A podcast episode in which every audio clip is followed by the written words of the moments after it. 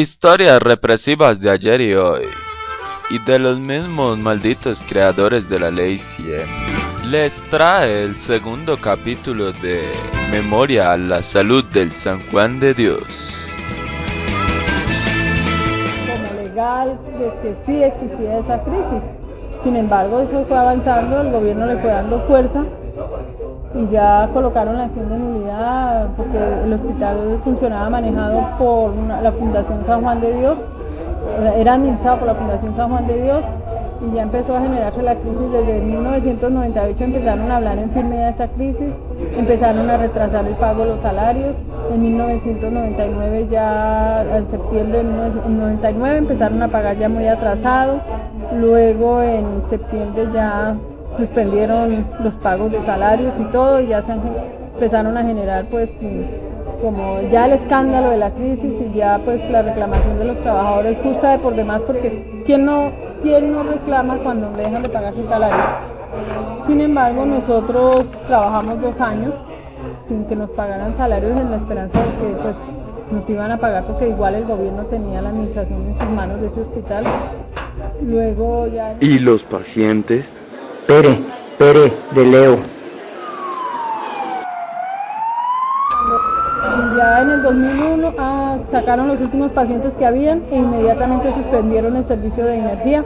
Y eso también fue un escándalo porque estaba interconectado con, con todos los otros centros de la, de la zona de la primera, con cancerología, con todo. Entonces hubo un apagón general.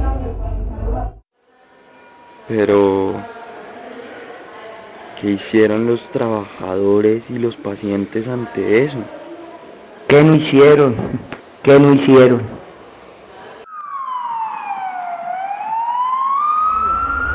Y ya de ahí se han generado muchas situaciones jurídicas, reclamaciones, se han generado muchos sucesos y, nosotros siempre a la espera de que se solucione la situación, pero en ningún momento pues se se, solucionó, nos dejaron ahí abandonados, votados.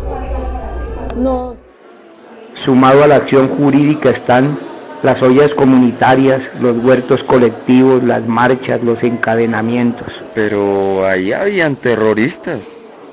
Eso por lo que vi en televisión. Pues, pero le comento lo que dice Gloria en el libro y usted dirá quién es el terrorista.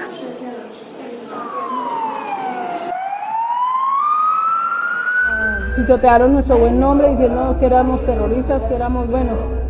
Un poco nos de cosas que a nosotros pues nos deja sorprendidos porque nosotros somos trabajadores de la salud, nosotros no tenemos nada que ver con terrorismo, nada, sino sí, hacemos lucha pero contra la enfermedad y salvar vidas, es lo único que hacemos, pero sin embargo, ya de ahí para acá nos, empezaron a maltratar tanto psicológicamente como físicamente, como quitando, al quitarnos nuestros salarios, pues lógico que nos someten a aguantar hambre, eh, nos someten a la, como a problemas familiares, a las pérdidas de viviendas, al deterioro de nuestra calidad de vida, a la enfermedad, a la desnutrición, a la enfermedad.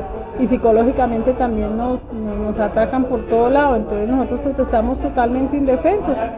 Y luego la Corte Constitucional a esta fecha, en el 2008, saca una sentencia donde dice que termina nuestra relación laboral desde el 2001 cuando nosotros nunca nos han despedido sea, nuestro contrato es a término indefinido, vigente, amparado por una convención y en ningún momento nuestro patrón en todas las intervenciones que ha habido de la, del hospital administrativamente, por la superintendencia, por el, mismo gobierno, nunca nos despidieron y la Corte viene ahora a terminar nuestro contrato, a terminar nuestra relación laboral, total que ahí se ha violado totalmente todas las normas, el debido proceso, todo. ¿Cómo no? Ay, ay, ay, ay. ¿Qué le dio, mijo? Mm, aquí el pecho. Creo que es por la historia. Pero siga, por favor. No espere el próximo capítulo. Reclame sus derechos ahora. Transmisora Chimbila.